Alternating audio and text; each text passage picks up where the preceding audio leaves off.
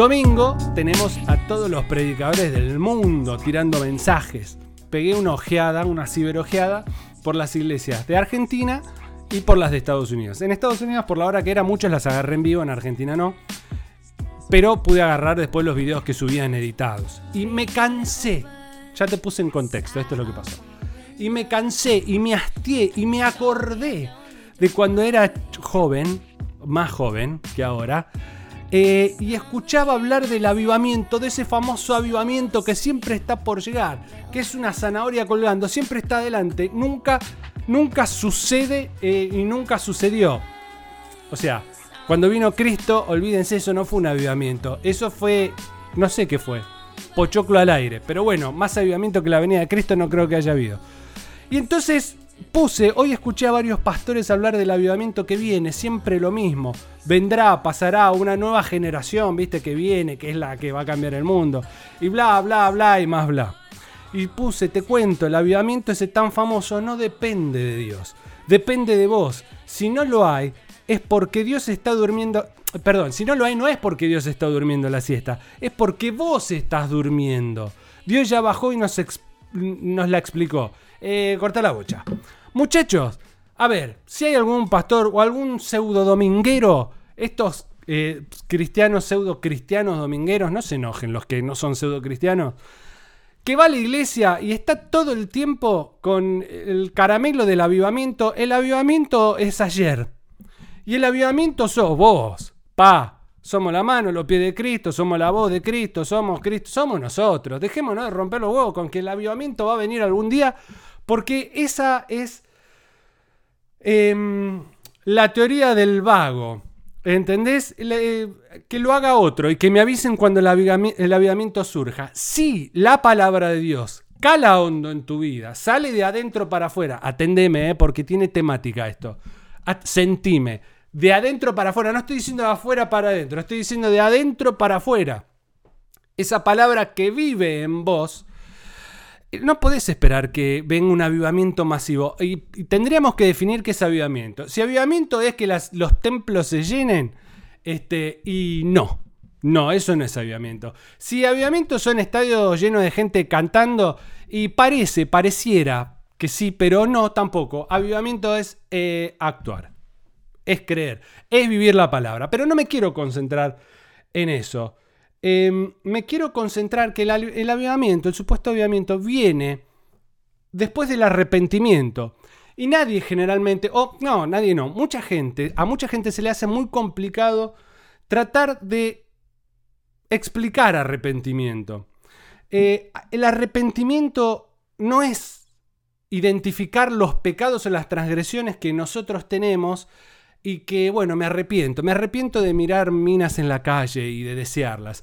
Me arrepiento de mirar pornografía. Me arrepiento de estar en las drogas o en el alcohol o en cualquier cosa que sea pecado. Me arrepiento de ser un contestador maleducado serial. Me arrepiento. Me arrepiento, pero no lo puedo cambiar. Ayúdame, Jesús, porque mi carne ya te ayudé. Hacelo vos. Ok, ok, ok.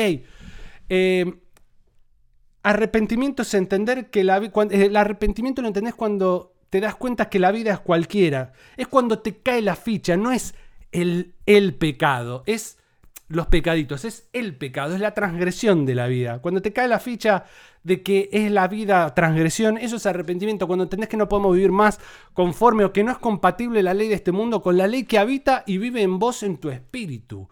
El espíritu de Dios que es el que habita en vos. Por eso digo que es de adentro para afuera. Ya no es de afuera para adentro. Yo no sé por qué hay una cuestión de que a partir de una... Estoy siendo absolutamente irónico, ¿no?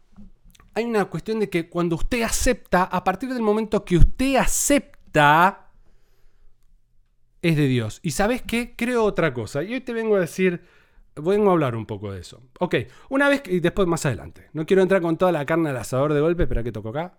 Espera que... Ahí está con toda la carne al asador de golpe, porque si no después quedo re manija y no puedo bajar. Entonces, antes de seguir hablándote de arrepentimiento, que es lo que nos va a llevar a otro lugar, este, voy a seguir con otra de las historias. Pero después vuelvo, no me estoy yendo por la... Está todo conectado, ¿eh? hiperconectado. Otra de las historias que puse esta semana que dieron, o la semana pasada, que me bardearon un poco, es esta que decía, no sé si la viste o no, nos guste o no nos guste, es cierto que del otro lado del sufrimiento y la necesidad están la sensibilidad, la luz y la verdad. Digo, no conozco a nadie que haya vivido el Evangelio o de los que están escritos o quienes escribieron los Evangelios y, los libros de la Biblia, que la hayan pasado bien. Sigo viendo en las iglesias esta cuestión de que te va a ir muy bien te va a ir muy bien, te va a ir muy bien y si te va mal es una cuestión de que no estás en obediencia con Dios. Y la obediencia enmarcala dentro del cuadro que se te dé la gana. Dinero, comportamiento, sometimiento, actitud, acciones, que no tienen que ver con la verdadera palabra. Pero me puede decir, pero ¿cómo no tienen que ver con la buena palabra? Y los frutos del Espíritu, los frutos del Espíritu salen de eh, adentro para afuera. El que dice se corta, me confirman si se corta, porque yo la verdad tengo la conexión a full. No sé. Pero bueno, lo arreglamos o tratamos de arreglarlo. Em, después del sufrimiento, del otro lado del sufrimiento está la sensibilidad, la luz y la verdad.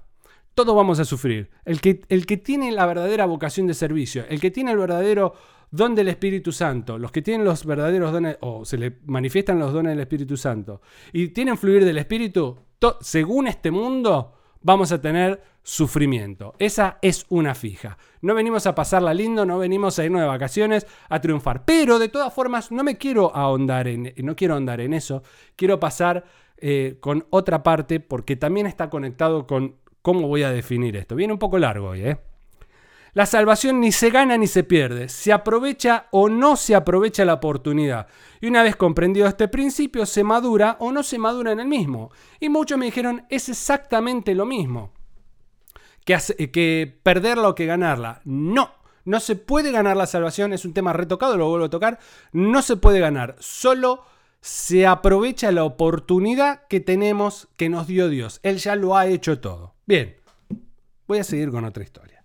Entonces, cuando nosotros entendemos que la vida es cualquiera, te cae la ficha, ahí tenés, empezás a tener los, los primeros indicios o principios del arrepentimiento. Una vez que esto sucede en la vida del individuo, empieza a haber un cambio y en la forma de percibir la realidad, estoy leyendo machete, ¿eh? en la forma de percibir la realidad y al mismo tiempo de actuar consecuentemente con esa nueva percepción. O sea, a medida que vos vas cambiando la percepción de la realidad, consecuentemente y naturalmente, sin hacer fuerza, muy a pesar de todos los apologéticos, hermeneutistas y teólogos que hay por todos lados ahora, empieza a cambiar naturalmente. La, eh, esa nueva percepción, con esa nueva percepción para algunos, para otros, para algunos nuevo, nueva esa percepción, para algunos otros no tan extraña. A ver, ¿qué te quiero decir con esto? Que yo cuando conozco lo que es, el evangelismo eh, protestante acá en Estados Unidos, hace 20 años, 18 años, me doy cuenta que un montón de conceptos siempre habían estado adentro mío. Y yo no tuve formación católica, vengo de una familia, vuelan los gallos, vengo de una familia con formación católica semi practicante, pero no, viste, fanáticos. No, la verdad que no le daba mucha bola. Medio como de careta persignarse cuando pasaban por una por una iglesia, tratar de cuidarse de hablar de alguna manera para no ofender a Dios, cosas que no se ajustan a la realidad de la relación con, con, el, con Dios. Entonces, hay cosas que uno las tuvo siempre y, yo me pregunto, ¿cómo puede ser que las haya tenido siempre? Si me dicen que es a partir de que yo acepto esta nueva verdad y esta realidad y que a partir de aceptar esta nueva verdad y esta nueva realidad, todo me va a ir bien y mi vida va a cambiar, pero yo sigo pecando. ¿Cómo puede ser que siga pecando si soy nueva persona? Y ahí empieza una disyuntiva adentro nuestro que es, ¿soy salvo o no soy salvo? Eh, digo que creo en la palabra, pero no puedo cambiar, pero no soy yo el que tiene que cambiar, me tienen que cambiar porque es el espíritu, pero no puedo. Entonces te llaman a, qué sé yo, por ejemplo, a atar atar ese espíritu de boca sucia, que no sé qué cazzo quiere decir, atar espíritu de boca sucia, o hacer vallados que impidan que el espíritu de lascivia vaya más allá de la cama matrimonial, del yugo matrimonial y barbaridades de ese tipo que no tienen, la verdad suenan muy bien, suenan re espirituales, pero no tienen forma de ponerse en práctica de ninguna manera. Pero nos sentimos hijos de Dios y a la vez entendemos que estamos teniendo percepción, una percepción distinta de la realidad. En Town, en Town, eh, vamos a la palabra y en la palabra empezamos a encontrar que vivimos y experimentamos cosas que nunca nadie nos enseñó. ¿Y cómo puede ser que yo esté entendiendo o haciendo, experimentando o manifestando todas estas acciones y reacciones y nunca, nunca antes había leído la palabra? Y se te empieza a llenar la cabeza con ese tipo de preguntas y con todo lo que no podés hacer según lo que te dijeron que tenés que hacer. ¿Qué es la salvación? Mi mujer me dijo no hables de esto. Sí, vamos a hablar. Ensayemos juntos. ¿Qué es la salvación? ¿Cómo se logra? ¿Se alcanza o no se alcanza? ¿Debo lograrla? Sí, porque Pablo iba a la meta, pero esa no sé si es la meta que Pablo perseguía. Espera que bajamos un poco el asiento. ¿Debo alcanzarla? Y Pablo dijo, ojo, no pierdan esta salvación tan preciosa. Y yo te descontextualizo un versículo, te leo eso, no sé cómo es toda la onda de los hebreos, a quién se lo había dicho. Este, y bueno, parece que sí, que tengo que ocuparme de cuidar mi salvación. Eh, hay frases hechas, que por ejemplo voy leyendo así de porque no estoy leyendo mensajes. Hay frases hechas como por ejemplo la salvación es Cristo. Pero si no entendés nada de quién es Cristo, qué es Cristo, quién vive y quién mora en vos, olvídate, no es Cristo nada porque no significa nada. No sabes lo que quiere decir. Yo cuando me doy cuenta de que hay un montón de cosas que experimenté sin conocer, que los teólogos y los apologistas dicen que es imposible, pero yo lo experimenté, así que lo que digan los teólogos y los apologistas a mí no me importa. Eh, empiezo a encontrar en la Biblia eh, o hallar o hacerme estas preguntas. ¿Es la Biblia realmente un libro de exhortación de cómo debemos alcanzar tal beneficio como por ejemplo la salvación? ¿O es la descripción de quiénes y cómo hemos sido justificados sus hijos? Porque vos podés ver toda la Biblia de dos maneras. De una manera condenatoria y la tenés que cumplir para alcanzar tal objetivo que no es coincidente con el sacrificio perfecto, no es coincidente con yo no tengo que hacer nada para alcanzar mi salvación porque Él ya lo ha hecho todo, hay una disyuntiva, una dicotomía absoluta en el discurso de usted se tiene que comportar como dice la Biblia para poder lograr lo que supuestamente ya me regalaron sin tener que hacer ningún sacrificio porque soy incapaz de alcanzar ese sacrificio. Digo, cuando me doy cuenta de que tengo que arrepentirme, entiendo que soy incapaz de llegar a la salvación por mí mismo. Digo, digo otra vez, redundantemente, ni siquiera tengo que aceptar. Es revelación el arrepentimiento. Entonces yo lo ordenaría de esta manera. Cuando te des cuenta que estás haciendo cualquiera y que no tenés forma de zafar, a eso le llamamos arrepentimiento. Cuando te das cuenta que sos un ser caído por revelación, este libro te muestra... Eh, te describe describe lo que el Señor hizo por vos. Y todo lo que vos estás sintiendo es lo que es un plan de descripción de sensaciones y experiencias con el Espíritu Santo y con Dios. No es un libro de exhortación. Consecuentemente, cuando vos experimentás el Espíritu de Dios y la descripción que está en el libro, en la Biblia, por ejemplo, Em, te empezás a dar cuenta que todas esas cosas que dice la Biblia surgen en vos, o la mayoría o alguna de esas cosas. Como por ejemplo el amor. No tenés toda la descripción del amor. El amor es, es buena. ¿Viste la descripción de Corintios? Este, todo lo puede, todo lo tolera. Si vos lo lees, y no, no la tengo toda. Bueno, empiezan a surgir esas cosas de a poco. Entonces, yo tengo esa sensibilidad. ¿Cómo hago? ¿La tengo que lograr? Si soy malo, no la puedo lograr. Pero si soy hijo de Dios y el Espíritu de Dios habita en mí, empiezan a suceder esas cosas, con lo cual la Biblia me está describiendo lo que va a suceder. Me está describiendo lo que voy a empezar a sentir porque su Espíritu habita en mí desde antes de que yo naciera. No desde el momento en que decidí aceptar al Señor.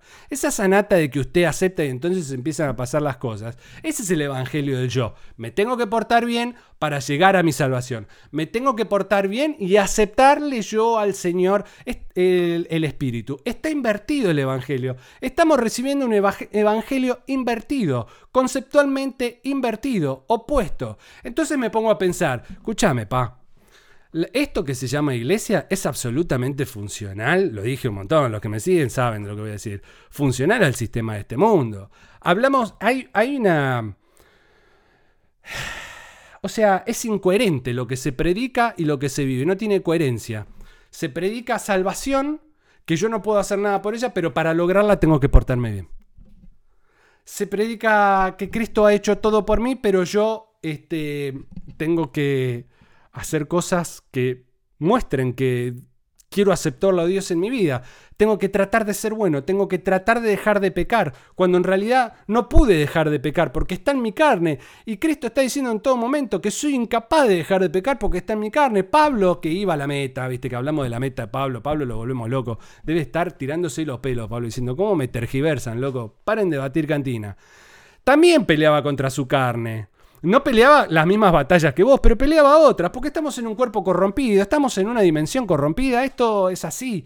Entonces, insisto, la Biblia es un libro de exhortación y de reglas de cómo me debo portar. ¿Está narrando un Dios que está recaliente con nosotros o es un Dios de amor? Pongámonos de acuerdo. No, el Señor es amor, pero también es fuego consumidor. Sí, ¿sabes con quién? Con los que no lo quieren, pero no con los que son sus hijos.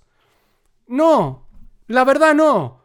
De la misma manera tengo que decirte que, que, Dios sea amor no quiere decir que te va a solucionar un solo quilombo en tu vida, ¿eh? Pero ni un solo quilombo en tu vida. Dios no es para solucionarte los quilombos de tu vida.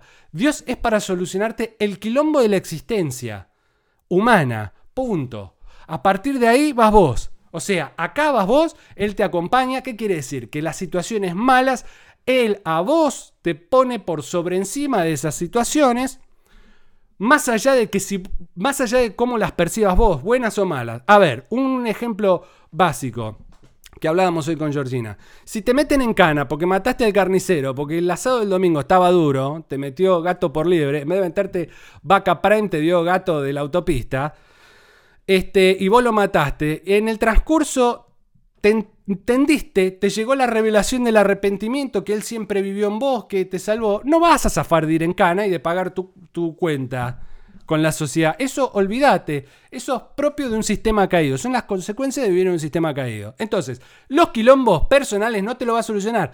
Ese es otro de los errores, a ver, a los teólogos que tanto les gusta, teológicos de la presentación de Dios. Él le va a cambiar la vida solucionándole sus problemas. Él le va a dar el trabajo de sus sueños. No, ¿sabes que no te va a dar el trabajo de tus sueños? ¿Sabes que no? Te va a poner por sobre el trabajo que estés, en donde estés, en la sensación, en la situación que estés y en la necesidad que tengas. O sea, vos no viste muchas veces, eh, yo he visto homeless que hablan de Dios y te, te pintan la cara, pero te la pintan. Y vos hablando de Dios, porque el Señor me dio, gloria a Dios que el Señor me dio esta chaqueta y me dio esta remera y este micrófono. Y los otros te dicen, gloria a Dios que estoy vivo o gloria a Dios que Él existe. Y los ves todos sucios. No me importa estar sucio, no me importa nada, porque la gloria de Dios es mucho más grande que mi circunstancia. Y vos decís, sí, sí, gloria a Dios, amén, pero ni en pedo te la bancás. Ni en pedo te bancás una así. Bueno, yo tampoco. Pero quiero decir, no, eh, ¿estamos hablando de que Dios es bueno con nosotros y no con el otro? No, no, Dios es bueno todo el tiempo más allá de nuestra situación y nuestra circunstancia. ¿Sabes qué es lo que nos cuesta aceptar a nosotros? La voluntad de Dios, porque no es consecuente con nuestros deseos. Entonces, hay una deformación, no me quiero ir por las ramas, aunque me estoy yendo, hay una deformación absolutamente cultural de quién, eh, cómo de quién y cómo es Dios y de qué manera opera Dios en nuestra vida. Este, veía, yo lo, yo lo tengo que decir, ¿no? Pero veía estas iglesias chetas, que está bien que haya iglesias chetas. Hasta llegué a reconciliarme con la idea de la iglesia cheta, viste, que tiene una música re cool, está en un teatro con unas luces impresionantes y las fotos de todos los que van el domingo, porque, el domingo me las analicé todos eh, todos re bien empilchados, con onda. Bueno, está bien. Si sirve también está bien. pero ese mensaje de positivismo, de va a estar todo bien porque el Señor te va a poner en lugares grandes, el Señor no, no si es consecuente con su causa, la causa de que se salven miles y millones de personas, y sí, te va a poner en algún lugar y, te va a usar. Y si no, no, pa, te, podés ser un homeless o un linchera o alguien en situación de calle y no estoy este, menospreciando a nadie, estoy hablando en cualquier situación. Pero claro, no vende. Eso no vende. Lo que vende es que el Señor te va a hacer rico, millonario y toda esa historia. Bien, no encontré a nadie el fin de semana o el domingo que explicara qué es la salvación, cómo se logra y si se alcanza. Nadie habla de si la Biblia es un libro de referencia, todo el mundo explica que es un libro de exhortación. Y entonces, ¿Qué pasa con esto? Cuando es un libro de exhortación y vos tenés que venir y vos tenés que hacer y vos tenés que decir. Viste que las iglesias, particularmente en Argentina, que es donde el 90% de mi público es, eh, tienen un tema, se están alineados con la derecha. Yo no soy de derecha ni de izquierda, realmente no creo mucho en la ley y en los sistemas del mundo. Creo que las leyes son formas que el Señor nos puso porque somos un bardo, medianamente organícense con esto porque si no, no la ven. Y bueno, nos dio uh, las leyes para eso y después nosotros copiamos el modelo de las leyes mal hicimos cualquier cosa, ¿no? Pero hay, hay gobiernos que se alinean con, eh, perdón, hay iglesias que se alinean con la izquierda y hay eh, iglesias que se alinean con la derecha. En Argentina está la mayoría alineado con la derecha. Y la derecha se queja constantemente del clientelismo político, con lo cual es algo con lo que yo también estoy muy enojado. Pero sea de izquierda o derecha, el clientelismo político, el único fin que tiene es el de manipular los votos y perpetuarse en el poder. Pero lo que me da bronca acá no es lo que haga la política a la izquierda o a la derecha, me da bronca lo que hace la iglesia. Que la iglesia, al no decir la verdad y tergiversar la palabra todo el tiempo, lo que está haciendo es clientelismo espiritual. Y entonces te tienen atados toda la vida con el verso de que si vos no haces lo que supuestamente dicen que dice la palabra, te vas a quedar afuera de las bendiciones del reino. Llegando a una conclusión de ensayo, te diría, miren, primeramente somos todos salvos, absolutamente todos salvos. De nosotros depende no deshacernos o de no deshacernos de la posibilidad que nos han dado. Todos hemos sido salvos, ahora lo único que tenemos que hacer es aceptar esa verdad, a través del arrepentimiento, que es cuando se nos revela esta verdad, y mantenernos en esa verdad entendiendo que no podemos hacer nada porque somos incapaces de salvarnos por nosotros mismos. Ahora, fehacientemente quien la rechace dice esto es una mentira, esto no sirve, Cristo no es, ok, y vive de otra manera, haciendo fuerza, se quiere alejar permanentemente, que se aleje, eso está dentro del plan de Dios y dentro del libre albedrío. Entonces, una cosa es tener la libertad de decidir que es lo que tenemos, si queremos mantener la salvación que nos ha, sido dada o la queremos rechazar, que no es lo mismo que perder. Porque si yo la pierdo, está hablando de que la tengo que alcanzar. Y el ponerme en el lugar de alcanzar la salvación eh, me hace percibir a un Dios que no es el que es y termina mal la ecuación. Termino rechazando por ignorancia. Pero de todas formas, de todas formas, yo no creo que a Dios se le haya escapado la tortuga, porque a todos aquellos que no nos da la capacidad intelectual de comprender por qué Él decidió salvarnos, porque no tenemos la capacidad intelectual de comprender tamaño acto, tamaño amor, tamaño acto de arrojo, tamaño humillación, yo creo que Él ha sido generoso con nosotros y por lo menos dentro de la abundante ignorancia que hay en mi vida, voy a tomar la salvación que me ha sido dada sin ningún precio y sin ningún costo. Por eso, rajen de aquellos, de aquellos templos, sea, aquellos líderes, ni siquiera voy a hablar de las iglesias, que hacen clientelismo espiritual. Usted no va a prosperar si, si se va de este lugar o deja de hacer tal o cual cosa. Como usted no le da la cabeza para entender, entonces depende de mí. Y eso no es cierto, es falaz. No se puede limitar la salvación solamente al entendimiento intelectual ni cultural del individuo. Eh, no pareciera justo dentro del plan de salvación divino, dentro del contexto de juicio divino. Eh, si no, estaríamos hablando de aquellos en el pasado que han sido miles de millones de seres humanos, y estoy hablando los que vivían en la época del Antiguo Testamento, vamos a marcarlo como el Antiguo Testamento, que no tenían la posibilidad de que les llegaran los textos que no estaban ordenados como los tenemos hoy, los tenían por allá, lo tenían los hebreos, estaban todos, todos desordenados. ¿Qué pasó con esa gente? Esa gente tenía dentro el entendimiento natural de que se necesitaba un Salvador. Eso es creer, eso es creer en Dios, eso es creer en un Salvador, en la necesidad de un Salvador. Si estamos en el horno, si no nos salva a nadie, alguien estamos en el horno. Todos aquellos que vivieron después de la muerte de Cristo, escúchame, se enteraron ahí en esa zona, está bien, era la zona del momento, era el Estados Unidos del momento, pero alrededor del mundo tardó siglos en llegar la palabra de Cristo. ¿Qué pasó con toda esa gente? ¿Murió porque no tenía conocimiento? No. Mm, el que tenía conocimiento se salvó y el que tenía esperanza, la esperanza en Cristo, eh, también se salvó. Ahora, ¿qué te quiero decir? Vayan y prediquen el Evangelio a toda criatura, las buenas nuevas. Las buenas nuevas no es, ha venido un Salvador y a partir de que ustedes crean en Él, serán salvos. Muchachos, lo que ustedes creyeron, lo que ustedes necesitaron, se hizo presente, se hizo materia. Quédense contentos, regocíjense que no estaban diciendo cualquiera, el Espíritu les estaba hablando a ustedes, Dios les estaba hablando a ustedes. Esta es la confirmación, a pesar de que yo no creo en las confirmaciones, creo que es la mejor expresión que le encuentro a esto, de que lo que creyeron es cierto, se realizó, Dios existe, se materializó. Entonces, dejemos de ser dependientes y dejemos de ser esclavos del clientelismo espiritual. Hoy creo, hoy, hoy, ¿eh? Por ahí mañana cambio, porque viste cómo es, vamos avanzando y vamos este, madurando. Que la salvación fue dada a la humanidad completa, como te decía hace un rato. El hombre es libre de, de rechazarla, de decir no, no la quiero, no la necesito, no me interesa, no creo que el hombre esté perdido. Y bueno, es un tema de cada uno. No hay conducta que te acerque a Dios.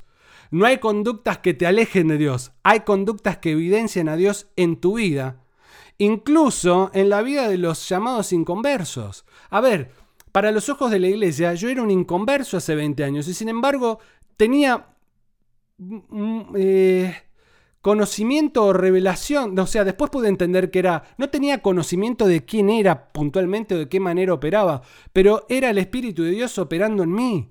Con lo cual, Él siempre estuvo conmigo. Yo una vez orando, eh, una noche sentí que el Señor me dijo, loco, yo estoy con vos desde antes de que nazca, no es a partir de que vos te das cuenta. A ver, soy Dios. O vos te pensás que estoy sujeto a lo que vos crees o vos pensás. Soy Dios, pa. Te tengo que salvar porque sos un logi. ¿Entendés? No hay conducta que te acerque ni que te aleje de Dios. Hay conductas que evidencian el fluir del Espíritu en tu vida, que es una cosa absolutamente distinta a la condenación o a la salvación. La Biblia habla de la realización y de la consumación material de esta creencia. Esa es la buena noticia, te repito. Que tu esperanza es real, que tu salvación más allá de tu comprensión analítica te es dada.